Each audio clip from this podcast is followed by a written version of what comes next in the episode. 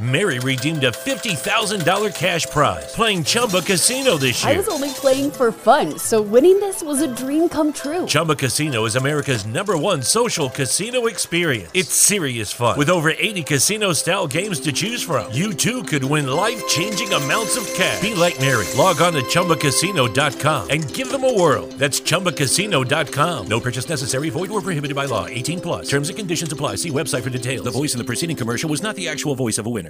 Mary redeemed a $50,000 cash prize playing Chumba Casino this year. I was only playing for fun, so winning this was a dream come true. Chumba Casino is America's number one social casino experience. It's serious fun. With over 80 casino style games to choose from, you too could win life changing amounts of cash. Be like Mary. Log on to chumbacasino.com and give them a whirl. That's chumbacasino.com. No purchase necessary, void or prohibited by law. 18 plus. Terms and conditions apply. See website for details. The voice in the preceding commercial was not the actual voice of a winner.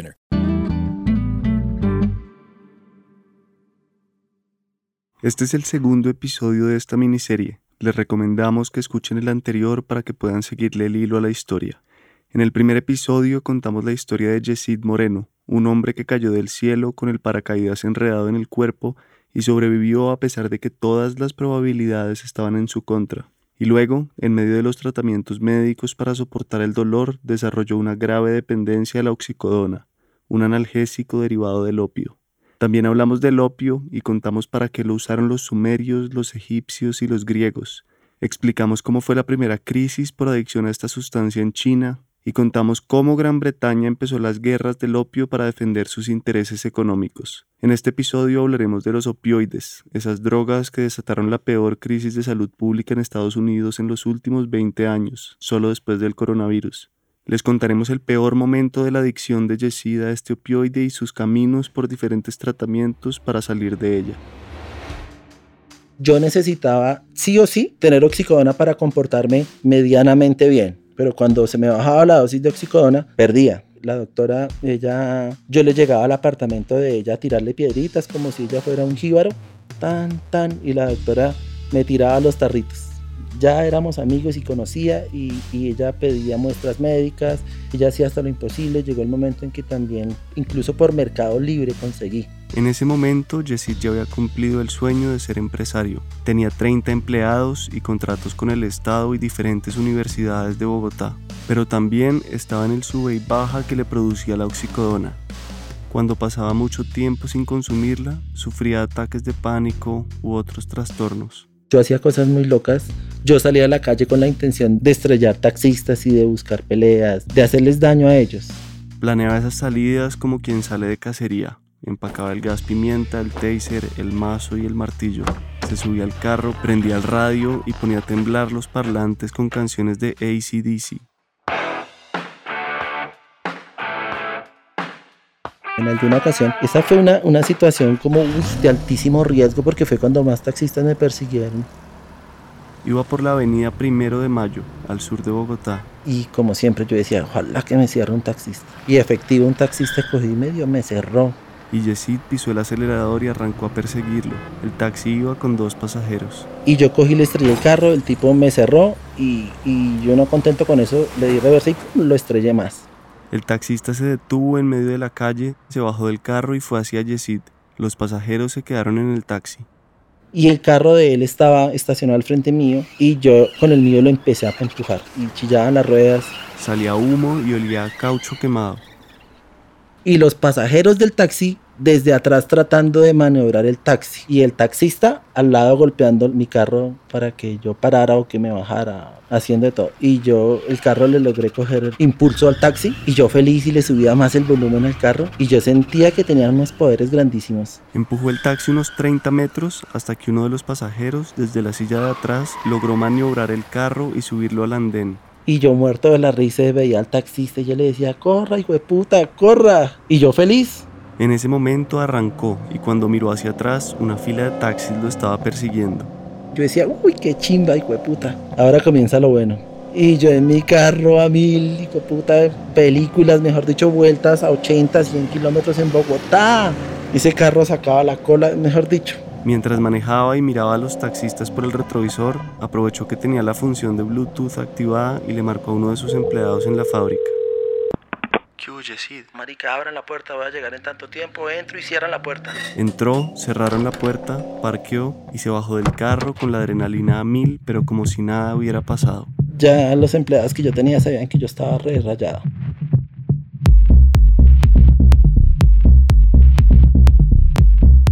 Bienvenidos a Dosis, un podcast sobre drogas y sus usos como remedios y venenos. Soy Miguel Reyes.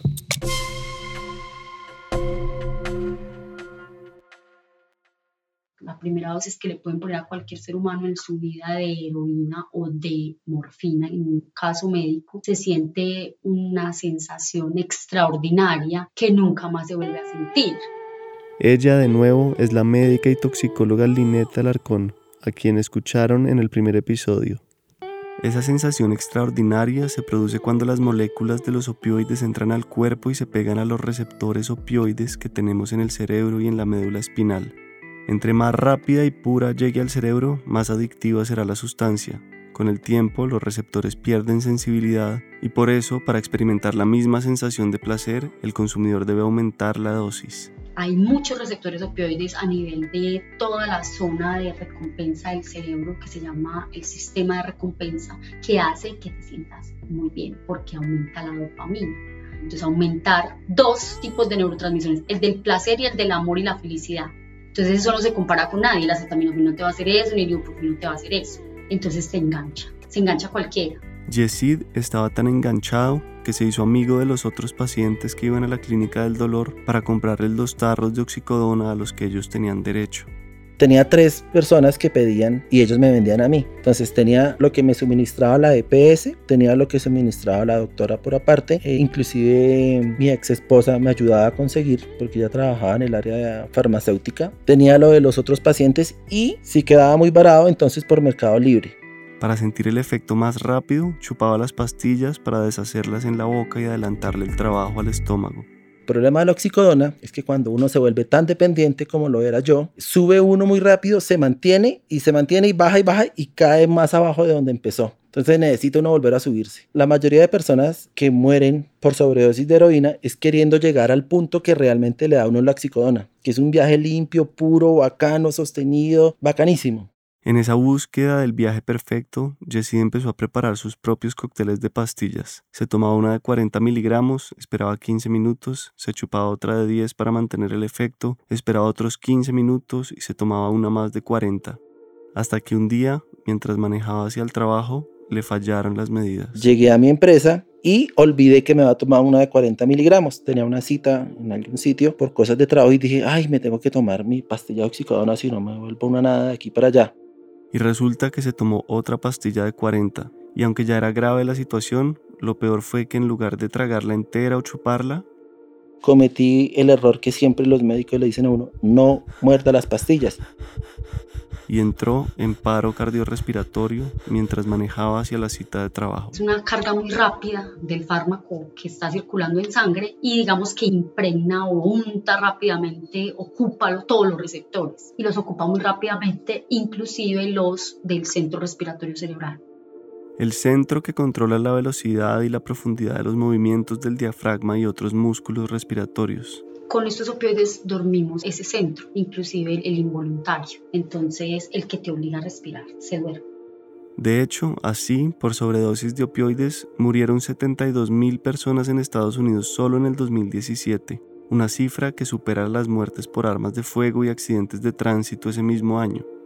Y aquí un paréntesis para dimensionar la crisis opioide, que ahora es una epidemia, antes de volver con la historia de Yesid.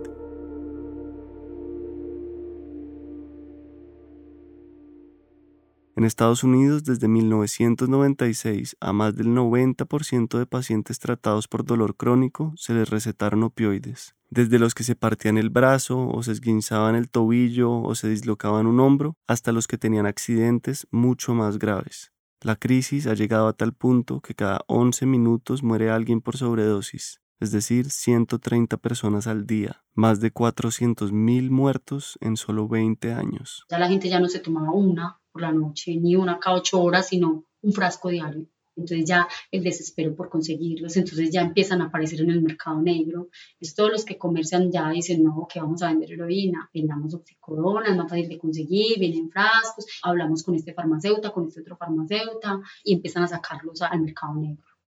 Aunque las cifras varían, lo cierto es que en los últimos cinco años se han superado todos los récords históricos de consumo y de muertes por opioides, no solo por sobredosis de los recetados legalmente, sino porque el mercado negro es cada vez más grande. Los opioides, así como el tabaco y el alcohol, ya hacen parte del grupo de drogas legales que matan más gente que las ilegales. Uh, Empezó con pastillas. Le salió tan caro que se cambió a la heroína. Era una pastilla de Oxycontin. La probé y me encantó. No solo me gustó, me encantó. Como todos ustedes saben por experiencia personal, las familias, las comunidades y los ciudadanos de todo el país se enfrentan actualmente a la peor crisis de drogas de la historia de Estados Unidos. El paso de los opioides recetados por médicos a drogas ilegales como la heroína es cuestión de tiempo y de plata. Cuando un paciente ya no puede sostener el consumo legal, cruza la frontera al mundo ilegal. En el mercado negro, una píldora de oxicodona vale en promedio 30 dólares. La bolsita de heroína, en cambio, puede valer 7. Inicialmente, cuando se declaró la guerra contra las drogas, la heroína la consumían personas de clase baja, de raza negra y en barrios marginales. Ahora, en medio de la crisis opioide, han surgido nuevos mercados de clase media y alta. El consumo se ha disparado tanto que en 2019 el 75% de consumidores dependientes o problemáticos de heroína en Estados Unidos había empezado con oxicodona o con otros opioides como la hidromorfona. Pero la epidemia de los opioides no es nueva, esta es la cuarta en la historia. Un recuento rápido a de las anteriores. La primera fue la de la Guerra Civil Americana entre 1861 y 1865 la segunda fue a comienzos de 1900, cuando sintetizaron la heroína precisamente para tratar la adicción a la morfina. La tercera fue en la guerra de Vietnam con la morfina. Y esta de ahora se remonta a 1996, cuando se lanzó el Oxycontin, un analgésico opioide que se diferenciaba de otros que ya estaban en el mercado porque este era base de oxicodona pura. Los otros, en cambio, estaban mezclados con aspirina o acetaminofén. Y ahí aparece Purdue Pharma. Purdue Pharma, la farmacéutica que empezó a vender oxicodona en 1996 con una campaña publicitaria que ha sido tal vez una de las más exitosas de las últimas dos décadas, pues más allá de engañar al ciudadano promedio, la estrategia convenció a científicos y médicos. De todos los hechos, empecemos por el más evidente, el dinero. En el 96, el primer año de ventas, la farmacéutica ganó 25 millones de dólares por cuenta del Oxycontin. 14 años después, en el 2010, la cifra ya iba en 3 mil millones de dólares. ¿Cómo lo hicieron? Para empezar, reclutaron especialistas en el dolor y líderes académicos, gente reconocida que pudiera decir verdades, entre comillas. Entre estos estaba el Dr. Russell Portenoy, que publicó un estudio en una revista académica sobre el manejo del dolor, diciendo que el riesgo de adicción a los opioides era menor al 1%. Once you've found the right doctor and have told him or her about your pain, don't be afraid to take what they give you. Una vez has encontrado al médico adecuado y le has hablado sobre tu dolor, no tengas miedo de tomar lo que éste te recete. A menudo será un medicamento opioide. Algunos pacientes tienen miedo de tomar estos medicamentos porque se les percibe como demasiado fuertes o adictivos, pero eso está lejos de ser real. Menos del 1% de los pacientes que toman opioides se vuelven adictos y cualquier somnolencia que pueda ocurrir cuando empiece a tomar la medicación pronto desaparecerá en la mayoría de los pacientes. El doctor Portenoy había sacado la estadística de un artículo publicado en 1980 en el New England Journal of Medicine. En este, dos médicos decían que habían observado a 12.000 pacientes tratados con opioides por lesiones agudas. Los pacientes estaban en el hospital y las dosis de opioides se las daban de forma controlada. De todos, solo cuatro resultaron adictos, de ahí la cifra de menos del 1%. Pero lo que no dijo Portenoy es que esos pacientes estaban bajo las condiciones ideales para usar opioides. No tenían dolor crónico y estaban internados en el hospital donde las dosis se podían controlar. Los resultados de ese estudio observacional, que en realidad nunca se probaron, se sacaron de contexto y sirvieron para vender oxicodona masivamente y sin restricciones. En apariencia era una droga eficaz, quitaba el dolor y el riesgo de adicción era mínimo. Además, el panorama no podría ser mejor para la farmacéutica. En los 90 había 100 millones de estadounidenses que sufrían de dolor crónico. Era una epidemia y había que prestarle atención. El dolor empezó a verse como el quinto signo vital. Los otros cuatro son la presión sanguínea, el ritmo respiratorio, el cardíaco y la temperatura. No era algo que pudiera ignorarse, era una idea validada por la American Pain Society, de la que Portenoy, autor del estudio, fue presidente en 1995. La campaña se extendió de los fisiatras y ortopedistas, que eran quienes podían recetar más opioides para tratar fracturas graves, a los médicos generales, y en todas las consultas, por cualquier síntoma, además de escuchar el latido del corazón, se les empezó a preguntar a los pacientes, de 1 a 10, ¿cuánto dolor tiene? Antes de 1996, los opioides solo se usaban en pacientes con cáncer y en cuidados paliativos, lo que era un negocio pequeño para las farmacéuticas, pues había pocos pacientes terminales que por definición estaban próximos a morir. Por eso era más conveniente venderles opioides también a los que tenían dolor de espalda, de muela, una pierna rota o casi cualquier dolencia. Todos esos años hubo una campaña agresiva para que los médicos de atención primaria, principalmente en los Estados Unidos, trataran el dolor con todas estas opciones orales que habían, principalmente con la oxicodona y luego sale la hidrocodona. El negocio era tan bueno que Purdue Pharma tenía un presupuesto de 9 millones de dólares solo para pagarles cenas, viajes y regalos a los médicos. Además, tenían algo llamado el Starter Coupon Program, un programa que repartía cupones a los pacientes nuevos para que reclamaran gratis su primera fórmula de oxicodona. También crearon y financiaron varias organizaciones, entre ellas Partners Against Pain, un sitio web educativo para compartir información y mejorar la calidad del manejo del dolor. También crearon la American Pain Society, una institución académica líder en el tratamiento del dolor, y The American Academy of Pain Management, que en su junta directiva tenía a Purdue Pharma, Endo, Pfizer, Janssen y Mallinckrodt, todas farmacéuticas productoras de opioides.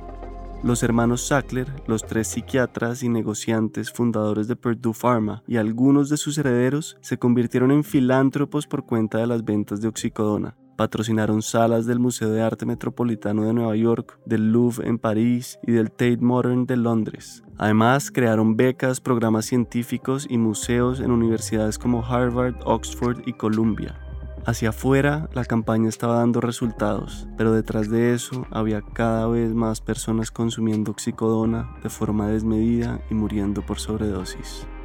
Ante esto, diferentes organizaciones del mundo empezaron a rechazar sus donaciones. yesterday the National Portrait Gallery in London canceled a million dollar donation from the Sackler Trust. Ayer, la National Portrait Gallery de Londres canceló una donación de un millón de dólares del Sackler Trust, la comisión de caridad dirigida por la familia Sackler, como ya saben, la familia dueña de Purdue Pharma. ¿Qué tan sucio tiene que ser el dinero de alguien para que una organización benéfica rechace una donación de un millón de dólares de su parte? En el 2007, 11 años después de que la pastilla había salido al mercado, Purdue Pharma se declaró culpable ante un juez federal por engañar a médicos y pacientes sobre el riesgo de adicción y el potencial de abuso de la oxicodona pagó una multa de 600 millones de dólares y armó un equipo de lobistas para evitar acciones legislativas futuras que pudieran afectar su negocio. Las ventas, sin embargo, continuaron y la crisis de adicción y muerte cada vez le costaba más al gobierno federal. En el 2018, Purdue Pharma tenía encima más de 400 demandas estatales y federales. Un año después, cuando ya acumulaba 2.600 demandas, dijo que estaba en bancarrota. En noviembre del 2020, después de dos años de litigios y para evitar un juicio más largo y costoso, otra vez la farmacéutica se declaró culpable de haber producido y distribuido opioides con publicidad falsa, de haberle pagado a médicos para que recetaran más oxicodona y de haber obstaculizado los esfuerzos de la DEA para combatir la crisis. Además, llegó a un acuerdo civil con el Departamento de Estado por un valor de 8.300 millones de dólares, sin embargo, es probable que por haberse declarado en bancarrota no tenga que pagar el total de la indemnización a las víctimas. Parece mucho, pero se calcula que la fortuna de los hermanos Sackler asciende a los 13 mil millones de dólares. En el 2016 fueron la familia número 19 más rica en Estados Unidos. En Colombia, por otro lado, el consumo problemático de opioides es aún una crisis silenciosa que no ha llegado al nivel de una epidemia, o eso es lo que se cree, porque ni siquiera existen cifras. Aquí, como en la India y algunos países de África, se consume tramadol, un opioide de baja potencia, barato y de libre venta. En este momento no tenemos cifra. El único estudio hecho en Colombia lo hice yo con unos compañeros, pues lo hicimos para la tesis de grado. Lo hicimos en 2016 con datos viejos. Entonces imagínate, nosotros habíamos dicho al Ministerio de Salud que había un problema y ellos nos dijeron, aquí no hay problema. Y yo, bueno, vamos a demostrarlo. Revisamos 3.440 historias del Hospital San Vicente de gente que había ingresado por dolor, no por adicción, no, por dolor, cualquier tipo de dolor y encontraron que de esos, 60 ya tenían un consumo dependiente y algunos llevaban así más de 20 años. Esto, sin embargo, es una muestra mínima que no refleja la dimensión a nivel nacional. ¿Cuántos hospitales hay? ¿Cuántas clínicas del dolor hay? ¿Y cuántos psiquiatras o pacientes no pasan por nosotros los toxicólogos? Entonces nosotros sí tenemos un problema grave. En este momento yo sí creo que tenemos un problema gravísimo de adicción a opioides en Colombia, no reconocido y que todavía no se ha podido estudiar Además de que no se ha podido estudiar, tampoco existen muchas alternativas para salir del consumo problemático. Para Colombia las adicciones no son su prioridad y a pesar de que desde hace más de dos años hay una reglamentación y una legislación en torno al tratamiento óptimo e integral de las adicciones, eso no se está cumpliendo porque los tratamientos son largos y caros y porque las adicciones son enfermedades crónicas con altas tasas de recaída. Además, tienen un peso social y moral que les resta importancia en la sociedad. Por eso tampoco hay inversión en los hospitales y los centros de rehabilitación profesionales que existen son muy caros un día de internación puede costar hasta 7 millones de pesos. ¿Quién tiene esa posibilidad económica para pagar eso? Y los que no, los que son más económicos, no tienen sino un enfoque desde la religión, son tratamientos de religiosos que son como de caridad, donde no hay un buen tratamiento psicológico ni nada de eso, sino que simplemente son personas voluntarias que deciden ayudar a otros, pero está muy enfocado en la parte de que la persona se vuelva creyente y va a servirle al que logre creer. La crisis entonces es invisible y puede que hasta ahora esté empezando en Colombia. Cerramos este paréntesis y volvemos con Yesid. Yo estuve en la búsqueda de mi salida, de, de mi sanación, de mi recuperación, yo gasté más de 11 años tocando todas las puertas y ya se vuelve un escéptico, ya la medicina le ofrece todas las acciones terapéuticas y todo lo que la ciencia tiene que lo deslumbra uno por el grado de, digamos, de, de desarrollo y de tecnología, pero llegó el momento en que era totalmente obsoleto porque nunca encontré nada. Intentaba dejar la oxicodona y aguantaba algunas horas, a veces días, pero volvía a recaer, y así pasó mucho tiempo hasta que tuvo el paro cardiorrespiratorio del que hablamos antes. Y después de eso dije, esto ya no va más, yo ya no puedo seguir con esta vaina, tengo que cortar, tengo que parar con esto y si no hago esto yo me voy a morir. Con toda seguridad yo no puedo resistir una cosa de esta, yo ya estoy todos los días en lo mismo. Y empezó de ahí para adelante como el trabajo fuertísimo de dejar el medicamento, pero no, eso era imposible. Yo le puedo decir que lo intenté como mínimo unas 200 veces. Empezó a buscar salidas y dio con la ibogaína, la versión sintética de la iboga, una planta sagrada y medicinal africana que tiene efectos alucinógenos y se ha estudiado para el tratamiento de la dependencia a los opioides y la cocaína. La ibogaína tiene, digamos que unos antecedentes para recuperar a las personas de las adicciones bastante fuertes, bastante, digamos que prometedoras. El tratamiento era en México y le costaba algo así como 70 mil dólares. Yo dije, vendo, hago lo que sea, pero voy y me interno porque esto ya es demasiado fuerte para mí pero no alcanzó a reunir el dinero. Entonces se internó en una clínica de rehabilitación donde le dieron metadona, otro opioide que se usa en pacientes con consumo dependiente porque tiene un efecto más duradero, evita el sube y baja y disminuye la frecuencia del consumo. El problema es que no genera ese efecto chévere, ese viaje bacano sostenido. De hecho, a veces produce todo lo contrario. Estuve tres días con eso y no, corra a seguir consumiendo oxicodona porque uno no aguanta eso. Entonces se internó en una clínica psiquiátrica. Una vez estaba yo en la clínica, en un pabellón donde están las personas que están internadas por depresión, y yo estaba ahí haciendo fila y yo, uy, madre, no, me toca doparme, me toca doparme. Y estaba ahí cuando llegó otra persona Y y me oiga, oiga, oiga, oiga, oiga. Y se lo volteé a mirar y me dice, ¿usted sabía que Marujita está, la del cuarto piso, está allá afuera con un columpio? Me decía unas incoherencias y me hablaba unas cosas que no tienen sentido. Y yo dije, uy, puta, este man está re loco. Y yo decía, yo no sé si contestarle o no. Y el man me seguía hablando con una fluidez y con una tranquilidad. Cuando en un momento yo le dije, eso no es nada, eso no es nada. Allí Gladys está peor porque Gladys. Y empecé a hablar yo incoherencias. Y me di cuenta que hablando esas incoherencias me liberaba del yugo de tener que estar consciente y poder combatir con eso. Y en algún momento yo dije, o sea, inconscientemente yo dije, uy, está más bacano hacerme loco que enfrentarme a esta realidad. Pocos días después se escapó de la clínica. La salida tampoco era esa. Así que se fue a hacer Reiki y no funcionó. La hipnosis tampoco le sirvió, ni las constelaciones familiares, nada funcionaba. Ya había perdido su empresa y estaba a punto de morir. Entonces conoció a un médico con el que empezó a tomar yagé. Es una persona muy respetable, es un médico, se especializó en China. Yo tengo que guardar mucho respeto, pero la verdad yo tomaba yagé y al otro día estaba peor, jodido, llevado. Lo hice seis veces. Y en, en el último viaje de yagé, porque te tenía unos viajes profundísimos, yo le dije a esa energía infinita, yo le decía, yo voy a encontrar mi sanación acá y me dijo, no, aquí ya usted no encuentra nada más. Este no es el camino suyo, me dijeron. Y no es necesario que siga viniendo acá, usted no, aquí no encuentra lo que usted está buscando, me dijo esa energía infinita del viaje. Cuando ya no sabía dónde más buscar ayuda, empezó a intentarlo por cuenta propia, a palo seco, solo, sin médicos, sin sacerdotes, sin plantas ni clínicas. Pero empezó y recayó, y volvió a empezar y volvió a recaer hasta que se le ocurrió usar la estrategia de Alcohólicos Anónimos para convencerse de que cada día de sobriedad era el primero. Se ponía metas por horas. Si eran las 6 de la mañana, se obligaba a aguantar hasta las 6 de la tarde, y así otras 12 horas. Contaba los días como hacen los presos, con rayitas en la pared. Aguantó 100 días el mono, como le dicen al síndrome de abstinencia. Este era quizá el mayor reto que viviría en su vida. Yo como veo los retos, tengo una situación muy difícil y yo me imagino un ring, un ring de lucha, sin reglas, en un ring en el que cada contendor puede sacar las armas que quiera y yo me subo ante un contendor que tiene que me conoce a mí y que sabe cuáles son mis debilidades, pero que yo soy, muy astuto porque conozco cuáles son mis debilidades y cuáles son mis fortalezas y yo me subo y yo me, me visualizo ese y bueno, hijo puta, venga a ver cómo es. Y nos vamos a dar hijo de puta y yo le voy a dar la pelea porque yo no me voy a dejar. Digamos que esa figura siempre la he tenido yo en mi, en mi mente y esa no fue la excepción.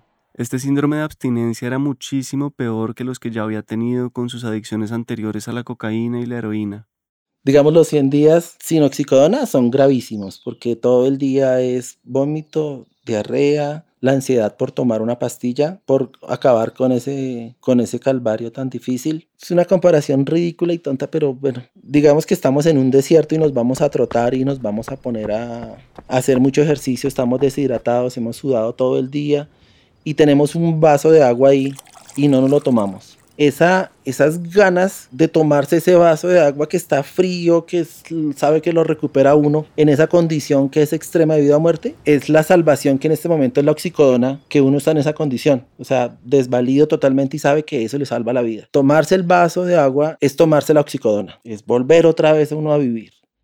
En esos días de abstinencia, Yesid otra vez parecía estar a punto de morir. Tenía convulsiones tan fuertes que no podía mantenerse de pie, se tiraba al piso y mientras temblaba empezaba a vomitar.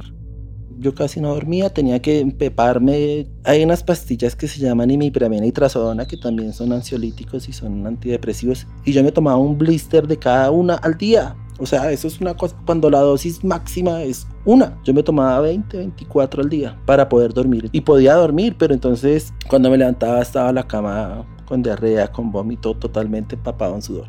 Se levantaba tres veces en la noche a bañarse para poder dormirse de nuevo. Tenía un tarrito de, de milanta porque la gastritis eh, yo creo que es como si le pusieran a uno una llama viva dentro del estómago. Totalmente incendiado uno y yo tomaba milanta y mil packs como si fuera agua. Y así, tal cual, fueron los 100 días. No fue ni uno más suave ni otro más duro, no, todos los días igual hasta que pasaron los 100 días. Al día 100, a las 9 de la mañana, de pronto sentí que dejé de temblar y dejé de sentir la ansiedad y las ganas. Y me levanté súper enérgico. Yo dije, marica, no tengo ganas de oxicodona. Se fue para su puta mierda esto. Y empecé de nuevo. Yo dije, bueno, y ahora el gallo es toda esta medicación psiquiátrica.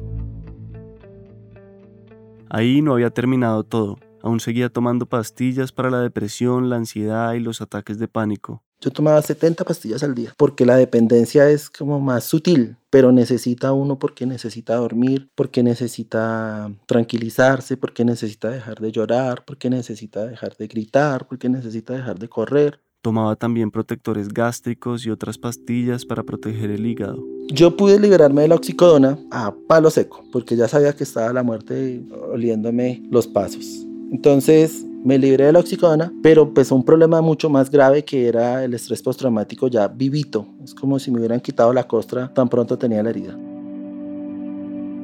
Entonces yo dije, esto tampoco me puede quedar grande. Pasé el reto más duro de mi vida, que es la oxicodona, que yo estoy seguro. Yo les puedo decir a ustedes, vea, yo puedo volver a hacer paracaidismo, yo puedo volver a consumir heroína, yo puedo consumir cocaína, puedo consumir crack, puedo consumir lo que quiera. Pero en mi vida, oxicodona. No, no soy tan berraco. Me considero berraco en muchas cosas, pero en eso no. En eso me doblega y me va a volver mierda y me va a batar y me va a acabar porque yo no tengo la fuerza para eso. Lo hice porque saqué de no sé dónde las fuerzas, pero no creo que tenga coraje para volver a enfrentar eso. Y en esa nueva búsqueda para dejar la medicación psiquiátrica, se acordó de una experiencia que había tenido cuando era joven con psilocibina, el componente activo de los hongos mágicos, y se puso a buscar información. Y cuando le nombran a uno que la psilocibina tiene un 85%, aunque hay unos reportes que hablan de más porcentaje, de probabilidad que con la primera toma se libere uno de todos sus demonios, y uno dice, oiga, ¿será que sí? En el próximo episodio logré sentir revelaciones de ancestros. Eran ancestros que tienen un carácter indígena muy fuerte y me decía, yo soy el guía, yo conozco, yo soy de la tierra, yo soy de nuestra madre, yo soy la Pachamama, algo así me decían. Este episodio fue producido por la no ficción gracias al apoyo del Fondo de Investigaciones y Nuevas Narrativas sobre Drogas, creado por la Fundación Gabo y Open Society.